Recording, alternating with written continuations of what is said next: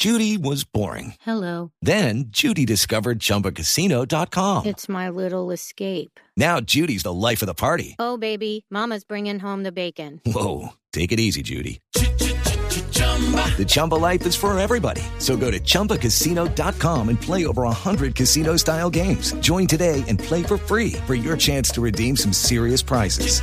chumba ChumbaCasino.com. No purchase necessary. Void where prohibited by law. 18 plus terms and conditions apply. See website for details. Una señal que se enlaza. Regiones conectadas a través de un dial. A partir de este momento, Oscar Montes, Ana Cristina Restrepo, Hugo Mario Palomar, Valeria Santos, Gonzalo Lázari y Camila Zuluaga analizan y debaten el tema del día. El tema del día. Colombia está al aire. A las 12 del día, 18 minutos. Seguimos conectados con ustedes aquí en Mañanas Blue cuando Colombia está al aire. Saludamos especialmente también a quienes se conectan en las noches a Noticias Caracol, ahora el primer canal digital de noticias en Colombia. Hoy vamos a hablar de la ley que está sancionando el presidente Iván Duque de la cadena perpetua a violadores de menores. Esto en el marco de una situación escalofriante que estamos conociendo de Medellín en cómo en un jardín infantil de esa alcaldía se violaron o se abusaron sexualmente de 16 niños. Pero antes de hablar de eso específicamente, quiero ir con María Camila Roa, que está en estos momentos en la Casa de Nariño, María Camila, sobre la sanción presidencial de la cadena perpetua a violadores de menores, que es una de las leyes que venía promoviendo el gobierno del presidente Duque desde la campaña presidencial.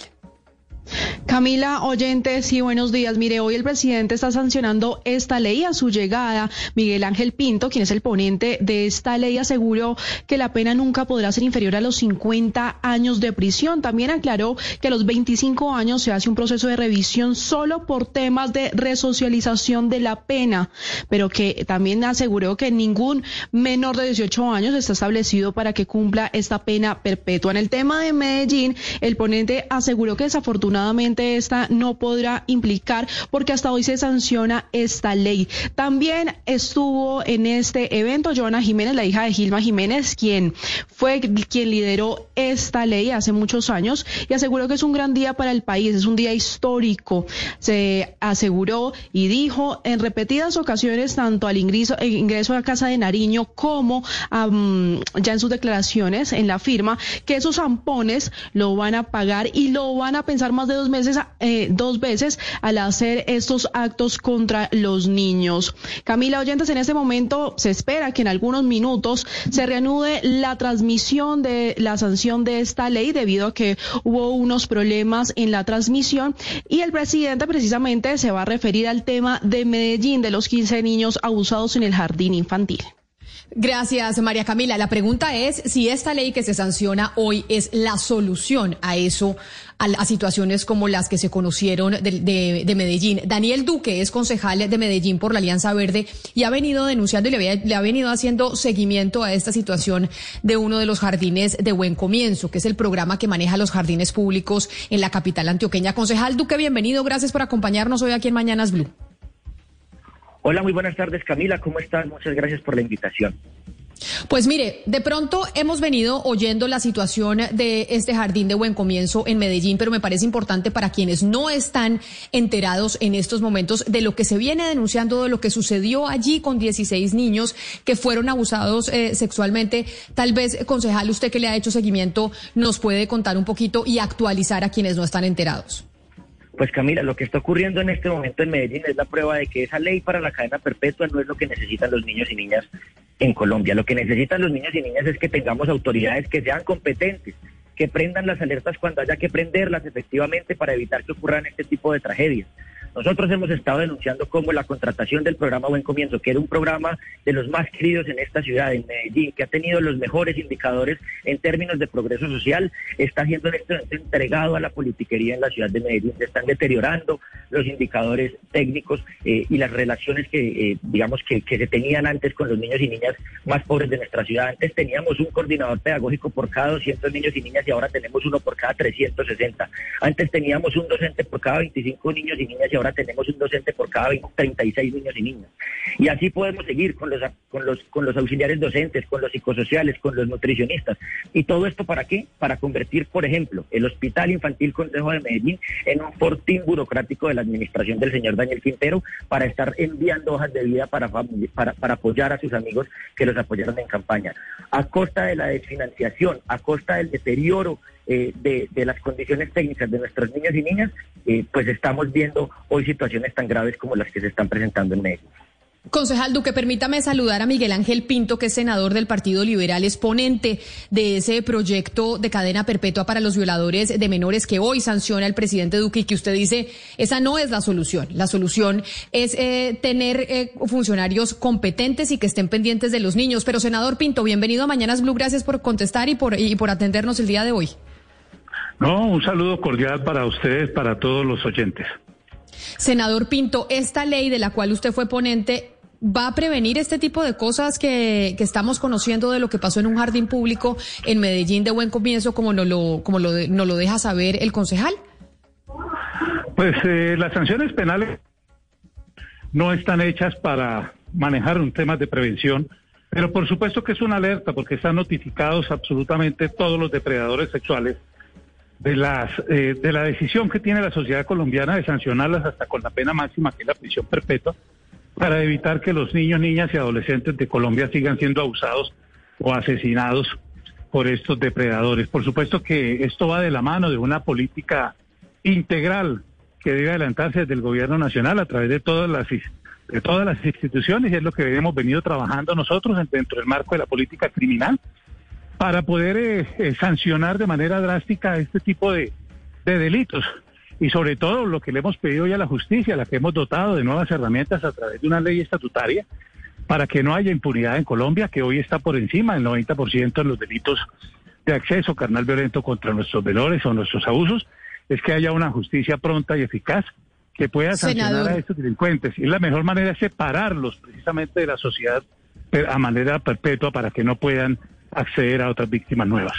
Senador, muchos penalistas han criticado a congresistas como usted que han venido promoviendo la pena de muerte para violadores de menores en el Congreso de la República y finalmente hoy para sanción eh, presidencial. ¿Por qué? Porque dicen que esto, se, esto es populismo punitivo y que se utiliza como una gran estrategia electoral. ¿Por qué? Pues no hay eh, tema más rentable que defender a los niños y mucho más de los eh, abusadores de menores. Pero entonces, toda la gente que estuvo promoviendo este proyecto de ley, que estuvo adelantando eh, el castigo con eh, cadena perpetua para los violadores de menores, ¿en dónde estaban haciendo seguimiento a esta situación que, por ejemplo, se vive en Medellín y que seguramente se está viviendo en otros jardines infantiles del país? en donde hay que hacer algo más allá de la cadena perpetua, en donde hay que hacer algo para que no suceda. ¿Le han venido haciendo seguimiento a este tipo de situaciones, como por ejemplo lo hacía o nos lo contaba el concejal Duque en, eh, en Antioquia? A ver, primero déjeme decirle que yo no, he estado de acuerdo con la pena de muerte, como usted lo mencionó, tal vez no sé si fue un lapsus en el torno al lapsus, tema. cadena, cadena perpetua. Cadena perpetua. La vida. Ah, bueno, ok, sí, porque. Que, es casi como muerte en vida, pero, pero sí, fue un lapsus, eh, senador. Mi, mi excusa. No, muerte en vida la que tienen los familiares de los niños que son violados y asesinados por este tipo de delincuentes. Es que lo que pasa es que quienes hablan de populismo punitivo siempre han antepuesto los derechos de los victimarios y de los depredadores por encima del derecho de los niños, de las sociedades, de las familias. Es que tienen que sentarse a pensar que la pena tiene que ser retributiva. La pena no solamente cumple funciones resocializadoras, sino que también la sanción que se, se impone debe ser coherente con el daño que están produciendo. Y una violación a un niño produce un daño a una sociedad, produce un daño a la familia de por vida. Para eso es, para los niños es que nosotros tenemos que trabajar. Miren, en la, Constitución del 91 estableció una norma particular donde dice que los derechos de los niños están por encima de los derechos de todos los demás. Y quienes se han quienes hablan de populismo punitivo, son los que precisamente están defendiendo son los derechos de los victimarios. Nosotros lo que promulgamos y pretendemos es, es que es que no, ojalá pudiéramos llegar a que no haya un solo niño abusado sexualmente en Colombia, pero eso hace parte de una política integral como lo dije, y así lo establecimos incluso en el acto legislativo, en eso debe trabajar no solamente este gobierno, debe ser una política de Estado de todas las instituciones, el Instituto Colombiano de Bienestar Familiar, los colegios, desde el tema educativo, la mayor parte de nuestros niños son violados es en sus casas, por sus propios parientes. Si ustedes pueden mirar los casos... Uy, permítame, permítame, senador Pinto, discúlpeme que lo interrumpo porque es que quiero saludar a Elvira Forero, quien fue directora del Instituto Colombiano de Bienestar eh, Familiar, porque la doctora Forero pues debe conocer cómo funcionan estos jardines infantiles, cuál es la figura, quién se debe responsabilizar y si realmente, por ejemplo, la cadena perpetua que se sancionó hoy por parte del presidente Duque, pues puede ser la solución o uno de, una de las soluciones a este drama que estamos viendo que sucedió, por ejemplo, en un jardín infantil de Medellín. Doctora Elvira Forero, bienvenida y gracias por estar con nosotros. Buenas tardes, Camila, a todos los oyentes de Blue, a los compañeros de la mesa y a quienes estamos hoy debatiendo sobre la cadena perpetua, un mecanismo supremamente importante para la protección de los niños en Colombia niños que si no existe una norma como esta van a ser abusados por personas que en serie buscan acabar con la vida y la integridad de, menores de edad en Colombia. Así que yo respaldo la cadena perpetua, no solo desde ahora, sino desde hace 15 años, ayudando a Gilma en la recolección de firmas, eh, haciendo eh, pedagogía sobre la importancia. Esto no es un tema que se, que se debe debatir entre los derechos del abusador y los derechos de los niños. Nosotros, como bien lo decía el representante, el senador Pinto, eh, tenemos una norma que ha sido eh, como un canto a la bandera en muchos frentes. Cuando la constitución en, eh, que le estamos celebrando los 30 años y por primera vez hay una norma que señala que los derechos de los de los de los niños están por encima de los demás.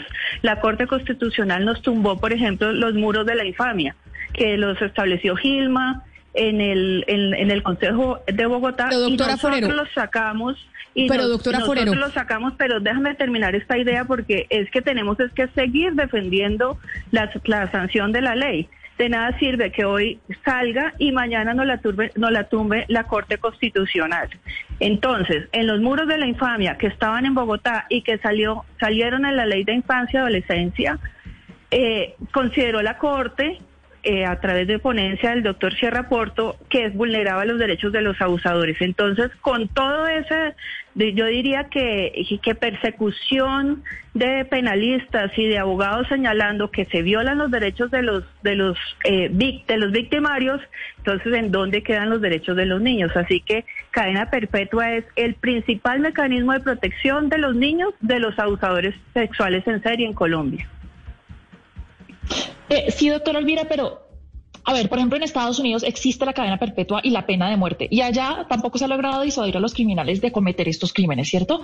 ¿Qué le hace pensar a usted que esta ley que defiende al senador Pinto, por ejemplo, va a disuadir a que los abusadores cometan este crimen, cuando el abusador sabe que, ok, me van a meter a la cárcel toda la vida, pero las probabilidades de que a mí me investiguen son mínimas, porque en Colombia investigan muy poco este tipo de crímenes.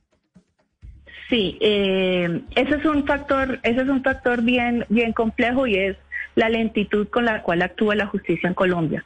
Por eso mirarlo con, con, con las distintas leyes que han salido recientemente, como la reforma a la justicia, como la ley de comisarías de familia, donde se le está dando cuerpo y fluidez para que operen son las comisarías de familia unos actores que ahorita cobran mucha vigencia, la necesidad urgente y permanente de tener en la Fiscalía General una unidad especial de delitos contra los niños.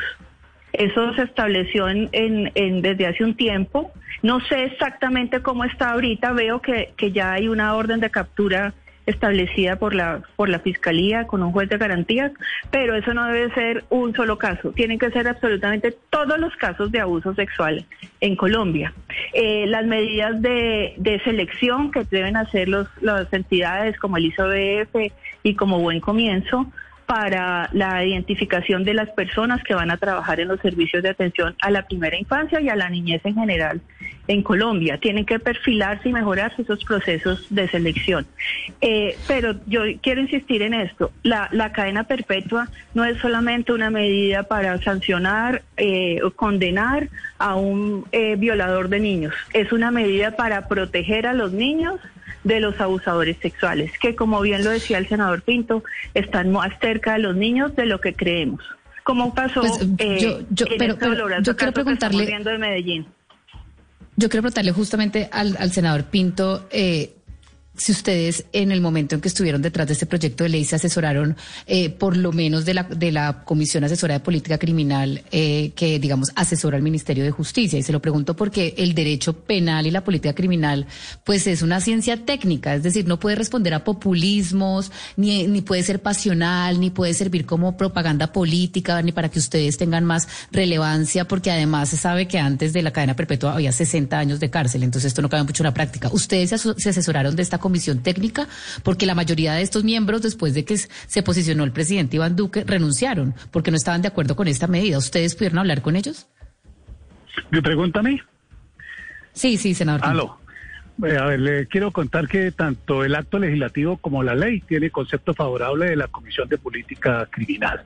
Con ellos se trabajaron el texto, los textos, no solamente del acto legislativo, sino que también se sometió a su discusión y a su aprobación el marco de la ley. Por eso tardamos un año en radicar y en discutir el proyecto de prisión perpetua en el Congreso hasta tanto Y es cierto, teníamos sen- nosotros- senador Pinto, que cinco de los diez miembros, eh, cuando ustedes comenzaron a hablar de este tema, renunciaron a la comisión.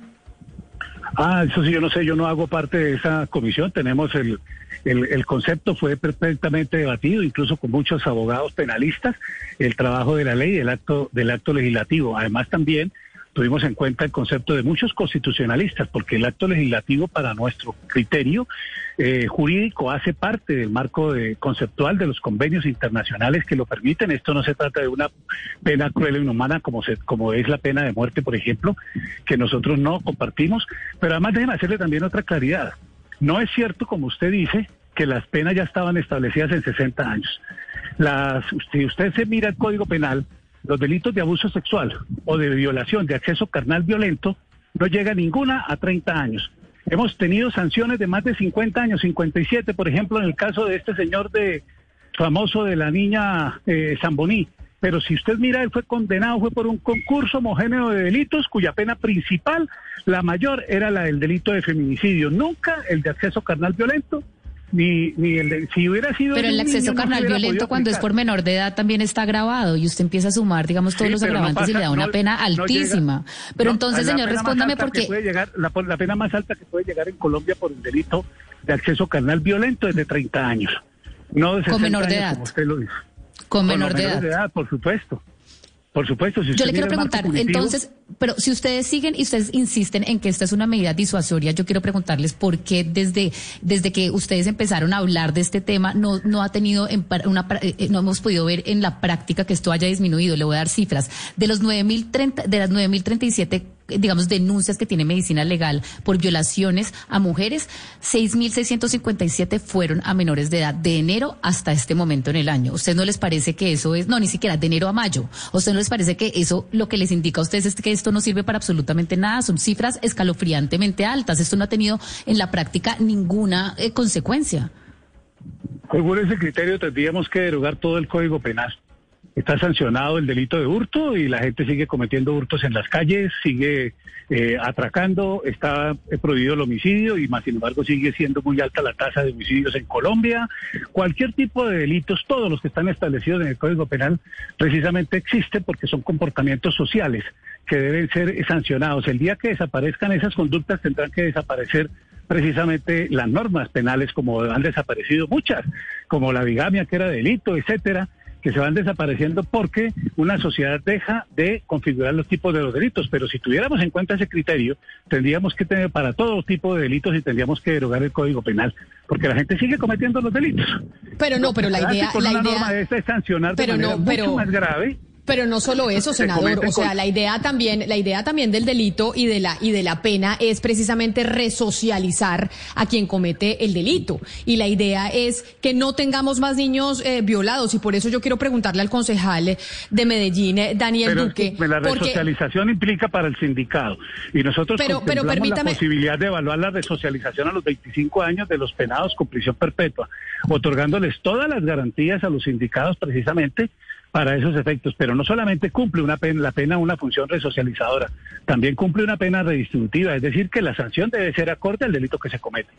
Claro, pero, pero senador, permítame por eso preguntarle al, al, al concejal de Medellín de la Alianza Verde, Daniel Duque, sobre si la cadena perpetua, ya se lo pregunté, la cadena perpetua evitaría o podría ser un mecanismo para evitar que pase lo que sucedió en un jardín de buen comienzo. Es que básicamente lo que estamos viendo es que el día en que se sanciona la cadena perpetua para violadores de menores, venimos de una semana hablando de 16 niños abusados sexualmente en un jardín infantil público. Y uno dice, bueno, entonces es la cadena perpetua la solución y la respuesta o una posible respuesta a esto que sucedió en, en un jardín de Medellín y quién sabe en cuántos jardines públicos más podría estar esto pasando concejal Duque, usted dice que no. Entonces yo le pregunto, ¿por qué no? ¿Por qué no es la cadena perpetua la solución o una alternativa para que esto no suceda?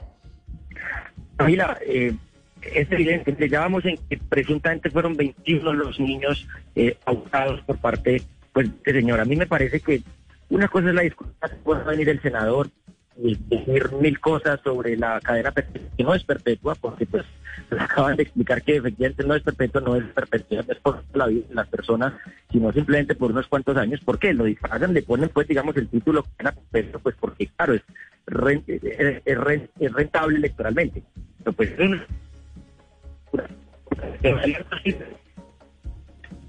no, tengo que tengo que arreglar la llamada de, del concejal eh, Pinto, del concejal eh, Duque Oscar, pero entiendo que usted tiene pregunta para el eh, senador Pinto mientras yo arreglo la llamada del concejal. Sí, Camila, es que es que me llama la atención lo que dice el senador Pinto con respecto a las bondades de la ley. Sin duda alguna, una ley de este tipo pues tiene un gran respaldo popular, pero de ahí a medir la eficacia que va a tener la ley para combatir este delito tan atroz eh, no, no, no sé qué tanta eficacia podría tener el doctor Pinto, porque, porque en Colombia lo que hay son leyes. Eh, casi siempre cualquier, cualquier tipo de, de, problema lo queremos solucionar con leyes y la ley termina siempre siendo casi siempre letra muerta. ¿Cómo lograr que esta ley, doctor Pinto, senador Pinto, realmente resulte eficaz en la lucha contra este tipo de delitos? Mire, dos cosas. La pena de prisión perpetua, como se establece a partir del día de hoy en Colombia, es, es una medida excepcional, así la consagramos en el acto legislativo, es decir, esto no es para todos los casos. Esto se trata para los casos, como lo establece la ley, donde todas las circunstancias de agravación punitiva eh, se dan y le permita a un juez separar definitivamente de la sociedad a una persona, un depredador de esta naturaleza, pero no es para todos los casos. Por ejemplo, los delitos de abuso sexual no están contemplados ni en el acto legislativo, por supuesto no están en la ley, está contemplado solamente los eh, lo que es el acceso carnal violento y los homicidios en los menores eh, de edad. Solamente para ellos y cuando las circunstancias de agravación se dan, es decir, cuando hay vínculos de parentesco, cuando han sido puestos en estado de defensión por la edad de los menores, cuando se trata de menor de 14 años, cuando son personas sometidas a su cuidado. Es decir, cuando todas estas circunstancias de agravación se dan en el marco de un delito, es cuando puede operar por eso lo establecimos de manera excepcional la prisión perpetua. No es para todos los casos en Colombia de los abusos eh, sexuales que está establecida la prisión perpetua. Para ello seguimos con las normas eh, vigentes en Colombia, en las que hoy están establecidas dentro del marco punitivo. Quiero entonces preguntarle a la doctora Elvira Forero, no hablando de la cadena perpetua y de la ley que se sanciona hoy por parte del presidente Duque, sino de la nefasta coincidencia con lo que pasó y de lo que se está conociendo sucedió con ya presuntamente 21 menores abusados sexualmente en un jardín público en Medellín. Usted que fue directora del Instituto Colombiano de Bienestar Familiar, ¿cómo puede eso suceder en un jardín público que es manejado por eh, el Estado. ¿Cómo funcionan? ¿Cómo funcionan los jardines públicos en Colombia? ¿Cada cual va abriendo un jardín público y recibe recursos estatales sin ningún tipo de control o cómo es?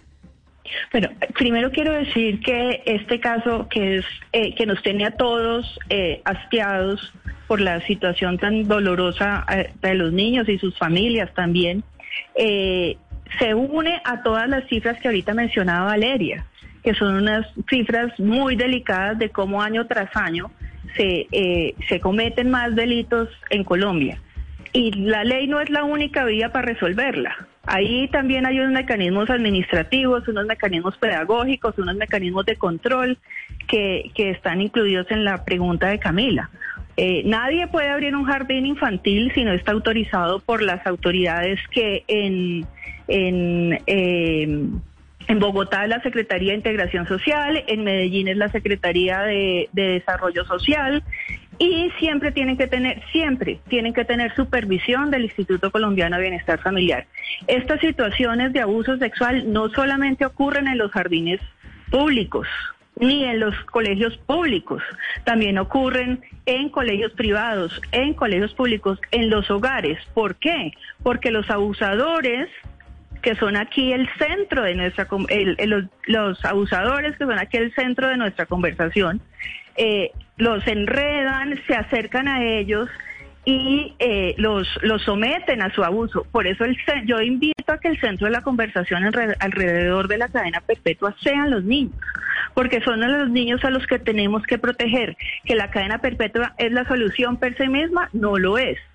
Que se necesitan controles, se necesita ejercer la corresponsabilidad. Acá en lo que uno eh, observa con lo que ha ocurrido en Medellín es una serie de fallas eh, administrativas que, que, colindan con el delito, porque al, no denunciar, al, al, ocultar la situación, están protegiendo al delincuente, que cuando ya hablamos de 21, como lo dice el concejal, de 14, 16, 21 niños afectados, pues es un, eso es un, un abusador serial. Entonces, qué lástima que la cadena perpetua no se sancionó antes, para que esta persona que hoy está protegida por la ley que le favorece, hubiera sido sometida a la, a la cadena perpetua. Infortunadamente no va a ser así. El tema de la discusión de penalistas, yo les quiero llamar, hacer un llamado también a ellos y también a ustedes los periodistas. Hay, no hay que verlo como un tema personal, hay que verlo ni que, que se cambie el derecho, ni que rompe el debido proceso de los abusadores. No, es un derecho fundamental esencial de un país que suscribió la Convención de los Derechos de los Niños y que tiene que actuar de esa, de esa manera. Allí hay varios abogados penalistas que han apoyado este proceso, Jaime Granados, eh, el doctor de la Estrella, eh, Gerardo Barbosa, muchos abogados penalistas, ah no, perdón, no estoy segura de Gerardo Barbosa, pero el doctor eh, Jaime Granados sí, entonces, allí pero no yo es una discusión en ese sentido y quiero insistir pero doctora en que Forero, el centro de la protección y los protagonistas no deben ser los abusadores, deben ser los niños pero en doctora riesgo Forero, de abuso y que han sido abusados. Pero doctora Forero, respóndame la siguiente pregunta para tener claro antes de la pregunta de mi compañera Mariana Palau al concejal eh, Duque, para que tengamos claro sobre la situación de Medellín que es el, la presunta violación o abuso sexual a más de 21 menores en un jardín público. Esos, esos jardines públicos tienen supervisión de la alcaldía o del Instituto Colombiano de Bienestar Familiar. Usted que fue directora, entonces nos puede ayudar a entender cómo funciona organizacionalmente en Colombia la vigilancia a esos centros educativos. Sí, tiene, tiene supervisión de la alcaldía y del ICBF, pero también quiero decir algo acá mucho más a fondo. Y es que quien contrata ese jardín ahorita es la alcaldía, no el ICBF. Y como contratista, como contratante de ese, de ese servicio, también tiene que ejercer una responsabilidad. Y también quiero hacer un llamado porque se cambió la política de ejecución de los recursos de buen comienzo, con fundaciones y con organizaciones que tenían la capacidad de hacerlo bien. Y en eso Colombia no se puede devolver tiene que llegar a operadores que tengan que arriesgar. ¿Qué operadores tienen que arriesgar? Pues los, los colegios infantiles, las alianzas público-privadas, las cajas de compensación. Cuando uno ve este jardín, que yo le digo funda garaje, no es sino ver la foto, ustedes todos estarían de acuerdo conmigo, que tienen, ellos están, sí, sirviendo, pero pues no están las condiciones ni de cualificación, ni de infraestructura, ni pedagógicas para garantizar la atención de los niños de Medellín. ¿Qué apuesta hizo Colombia? Colombia hizo una apuesta para que de cero a siempre, siempre hubiera atención de calidad para los niños en la primera infancia. Y eso no está ocurriendo en el programa buen comienzo como lo vemos con esta situación, donde además no solamente los atienden de poca calidad, sino que los expusieron y los sometieron a un abusador sexual. Pero eso se corrige con una política pública acertada, correcta, con adecuada supervisión y contratando a los mejores, contratando a los mejores que garanticen la, la atención de los niños. Ya que usted habla de políticas públicas, eh, doctora Elvira, yo quisiera preguntarle al concejal Duque, porque me imagino que ya que él no cree en esta ley, debe tener alguna idea de otras políticas públicas que sí funcionen. Entonces, sí, concejal, usted me puede decir que sí funciona para evitar exponer a estos niños abusadores sexuales y para prevenir el abuso en general. Mariana, no se trata de que yo crea si funciona o no funciona, es que la evidencia empírica demuestra que no funciona. Pues es que mientras sancionan esa ley, los violadores se mueren de la risa en Medellín y toman a 21 niños presuntamente para hacerles las aberraciones que estamos viendo eh, eh, en, esta ciudad. Lo que sí funciona son varias cosas. Lo primero es luchar brutalmente contra la corrupción. Aquí una de las cosas que tenemos que reflexionar es que fallaron todas las entidades del Estado. Aquí falló la Policía de Infancia y Adolescencia, aquí falló el ICBF, aquí falló la Unidad Administrativa de Buen Secretaría de Educación, Alcaldía de Medellín, la interventoría. ¿Y qué es lo que hay detrás de todo esto? Pues un profundo sistema que está corrupto por dentro. Nosotros hemos demostrado cómo aquí, en Medellín, tomaron la interventoría, pusieron un montón de personas defensoras de, que habían trabajado previamente en Colombia que es una de las organizaciones sin conocer este territorio, a operar el programa más significativo de la primera infancia de Colombia. Es que estas cosas las habíamos visto en buen comienzo. Buen comienzo tiene Premio Nacional de Educación, tiene premios del ICBF. Esto ha sido un ejemplo de política pública, de cómo se deben tratar los recursos en favor de los niños y niñas. A eso tenemos que apostar, Mariana. Hoy deberíamos más estar concentrados en cómo vamos a hacer para mejorar los lineamientos técnicos que esta administración deterioró en buen comienzo en Medellín. Hoy deberíamos estar preguntándonos dónde están los supuestos 800 mil millones de pesos que esta administración dijo que iba a invertir en buen comienzo y que ahora no se ven. En simultáneo con esta semana estamos discutiendo las adiciones presupuestarias. Y ahora la alcaldía de Medellín dice que ya no son 230 millones de los que va a invertir este año en Medellín en buen comienzo, sino que eran 115 mil y que necesitan que les adicionen 25 mil más.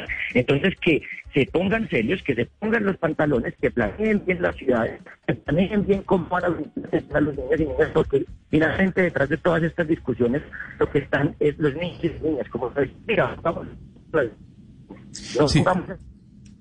sí, doctora Elvira, eh, en algunos países, sobre todo países muy desarrollados de Europa, los docentes y el personal a cargo de los niños en, en etapa preescolar no solamente son los mejores pagos, sino los más preparados, los más capacitados, a los que más se les exige. En Colombia, una persona que, es cuidadora o que está a cargo de, niños, como en este hogar de Medellín, eh, ¿qué requisitos debe cumplir? ¿A quién le presenta la hoja de vida? ¿Quién lo evalúa? ¿Quién analiza sus antecedentes? ¿Y quién estudia su condición eh, psicológica? Pues a quien lo contrata. Por eso, y, tradicionalmente ha sido así, por eso en Colombia eh, buscar los mejores ejecutores de los recursos es fundamental y por eso hace un ratico hablaba de que el ejecutor que tenga experiencia, que esté certificado en procesos de calidad, en procesos de selección, en procesos administrativos, etcétera, es un garante de derechos de los niños. Cuando no sé si la razón sea por corrupción, pero sí sé que es una clara eh, falla de política pública pasar de ejecutores serios a fundar garajes, eh, se expone el niño a, toda serie de improvisaciones, a toda serie de riesgos. Y por eso mi llamado es, inclusive, si, si, si hoy en día estuvieran en el bienestar familiar, yo no le pasaría los recursos a Medellín para que Medellín contratara, después de lo que sucedió en ese jardín contratado por Buen Comienzo. E invito a quienes hacen seguimiento a las políticas públicas a revisar ese, ese proceso, porque para darle los recursos para que aumentar cobertura o, lograr mejor eh, atención cuando se están bajando los niveles de atención, como nos lo dice el concejal Duque, cuando se están bajando las condiciones técnicas, pues lo que se está haciendo es exponiendo a los niños a fundaciones de garaje, eh, lo cual es supremamente lamentable. ¿Qué condiciones deben tener? Pues buenos procesos de selección, buena preparación eh, esto que pasa en, primera infancia, ustedes saben, también pasa en la niñez y en la adolescencia. O sea, hoy en día los procesos están más orientados a privilegiar a los adultos en contra de los niños. Y también quisiera aprovechar este esta oportunidad para hablar con ustedes los medios de comunicación, Blue, Camila, Valeria. Oscar, Sebastián, en el sentido de qué hacer todos unidos, así como se unieron todos, casi todos los partidos para sacar la cadena perpetua, que nos unamos todos los colombianos para buscar las mejores eh, condiciones de calidad educativa desde la primera infancia hasta que tenemos los jóvenes a los 18 años. Porque la situación, infortunadamente, no es solo ahí, no es solamente este caso. Son casos de personas que están cerca a los niños para abusar de ellos. Y todas las instancias educativas deben ser las primeras protectoras y no la que se exponen, y no la que exponen a los niños. Senador Pinto, yo quiero preguntarle si ustedes de pronto no contemplaron la posibilidad de que esto fuera a aumentar los homicidios eh, de menores, porque al final, pues el abusador o el violador preferiría matarlo que, que, ser, digamos, sometido a una cadena perpetua por abuso por violación. ¿Esto no les preocupó que distorsionara todas las penas del Código Penal o que mañana una señora a la que le maten su hijo no diga yo también quiero cadena perpetua o que otra persona a la que le recluten su menor diga yo también quiero cadena perpetua y así todos los delitos vayan a terminar en cadena perpetua porque el interés de las víctimas es al final pues eh, que ellos también sean, re, pues digamos, el victimario sea castigado de la misma manera? A ver, eh, dos consideraciones. Hoy precisamente la prisión perpetua, como yo lo dije, que está establecido dentro de como un marco de excepcionalidad, es precisamente para aquellos violadores y depredadores que llegan hasta el homicidio. Los demás eh, hechos siguen siendo ventilados con la justicia penal como está hoy en el procedimiento en el procedimiento actual. Pero también déjeme explicarle lo de la prisión perpetua para el caso de los eh, violadores eh, de niños, niñas y, adolescentes tiene una connotación muy diferente a la prisión perpetua para cualquier otro delito. Y es que el delito del acceso carnal violento o el abuso sexual de menores eh, se realiza solamente con la presencia física del violador. Un reclutamiento de, menores lo puede hacer una persona desde la casa, desde la cárcel, por teléfono, igual que cualquier otro tipo de delito como el narcotráfico, como el feminicidio, es decir, cualquier otro delito la persona lo puede orar estando en cualquier parte, puede tomar una decisión, una orden y hacerlo por teléfono, pero la, pero la violación requiere la presencia eh, física tanto del menor como del violador y por eso es la razón de ser de aislarlo del marco de la sociedad, de aislarlo de nuestros niños para que no pueda acceder a otra persona, porque nadie los accede por teléfono. Tiene que ser presencial y esa es la razón que que existe solamente la prisión perpetua para este tipo de delitos que tienen que ver contra nuestros niños, niños, adolescentes. Los demás delitos no necesariamente por el hecho de aislar a una persona dejan de cometerlos. Entonces no tendría razón de ser una pena de prisión perpetua para los demás delitos, sino de manera exclusiva para el acceso carnal y el homicidio de nuestros menores en manos de estos depredadores, que es consecuencia precisamente de lo uno de lo otro, porque es que una niña de 18 meses o de dos años que es accedida carnalmente pues por lo general el daño que causa dentro de su organismo produce la muerte. Basta con leer las necrosias para uno horrorizarse y escandalizarse del daño que le produce internamente a un menor de, esta edad. Y no podemos decir nosotros que la sociedad no puede responder de manera fuerte y enérgica frente a este tipo de delitos. Y por último, déjeme agregarle algo que ustedes están hablando de la, de la, de la política integral de protección de nuestros menores, como el nombre lo dice, es integral. La parte política criminal es solamente una parte que corresponde y es la que nosotros hemos establecido. Pero hemos creado otra serie de leyes que van precisamente de la, precisamente la mano, la imprescriptibilidad de la acción penal para que los niños que hoy no pueden eh, denunciar porque están sometidos precisamente por estos violadores cuando tengan su mayoría de edad lo puedan hacer. Ahorita se mencionaba la ley que crea y fortalece las comisarías de familia, pero eso también tiene que ir de la mano del Ministerio de Educación que tiene que adelantar unos pénsules desde los colegios, desde la primera infancia con nuestros menores, desde nuestros profesores, desde nuestros docentes, con principios, con formación de prevención a nuestros padres de familia para que protejan a los niños. Es decir, por eso se habla de política integral. Aquí solamente eh, han hecho referencia algunos a lo que tiene que ver con la política criminal, que es solamente una parte de la política integral que nosotros ordenamos en el acto legislativo que debe adelantar el gobierno nacional. Pues qué bueno escuchar que se habla de una política integral. Antes de que se me acabe el tiempo, usted, concejal Duque, quería adicionar algo eh, para terminar. No, sí, simplemente es que se me está cayendo la llamada, no entiendo por qué, pero lo único que yo quería decir era que finalmente lo que funciona en este tipo de situaciones es prevenir. Aquí podemos rasgarnos las vestiduras siguiendo y diciendo populistamente que vamos a aumentar las penas y los delitos y un montón de cosas, pero vamos a tener el mismo número de fiscales, vamos a tener el mismo número de jueces, vamos a tener la misma justicia lenta, vamos a tener el mismo 95% de impunidad. Hoy este señor que presuntamente violó a, a cerca de 21 niños en un jardín infantil de Medellín está libre, absolutamente libre. No funcionó ninguna entidad del Estado, no funcionó el ICBF, no funcionó la Secretaría de Educación, no funcionó Buen Comienzo, no funcionó eh, la Policía de Infancia y de Adolescencia, no ha funcionado ningún ente, todo el Estado, todos como Estado le quedamos mal a esos niños y esas niñas eh, de ese jardín infantil Buen Comienzo en la ciudad de Medellín. La administración que se dedicó a hacer contratación irregular en vez de proteger nuestros niños y niñas, como lo hemos denunciado de un, de un montón de maneras. La Policía de Infancia y Adolescencia, ¿dónde está ante estos casos? No se activó una ruta, la, la ruta fucsia de la manera adecuada, sino este señor ya estaría siendo procesado ante la Fiscalía y ante los jueces. Y sí, lamentablemente, en medio de la, de la sanción de la cadena perpetua para violadores de menores por parte del eh, presidente Iván Duque, pues estamos viendo lo que sucedió en un jardín de buen comienzo en Medellín, como lo narra el concejal Daniel Duque. ¿Será entonces la cadena perpetua la solución a esto?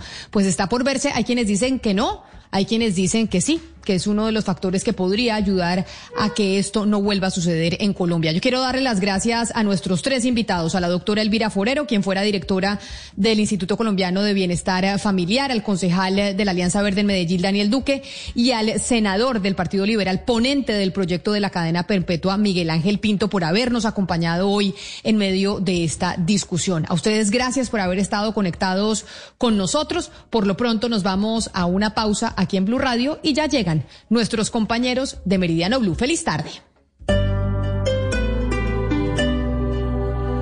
Step into the world of power, loyalty, and luck. I'm gonna make him an offer he can't refuse. With family, cannolis, and spins mean everything. Now, you wanna get mixed up in the family business. Introducing The Godfather at ChumbaCasino.com. Test your luck in the shadowy world of the Godfather slot. Someday, I will call upon you to do a service for me. Play the Godfather, now at Chumpacasino.com. Welcome to the family. No purchase necessary. VGW Group. Void where prohibited by law. 18 plus. Terms and conditions apply.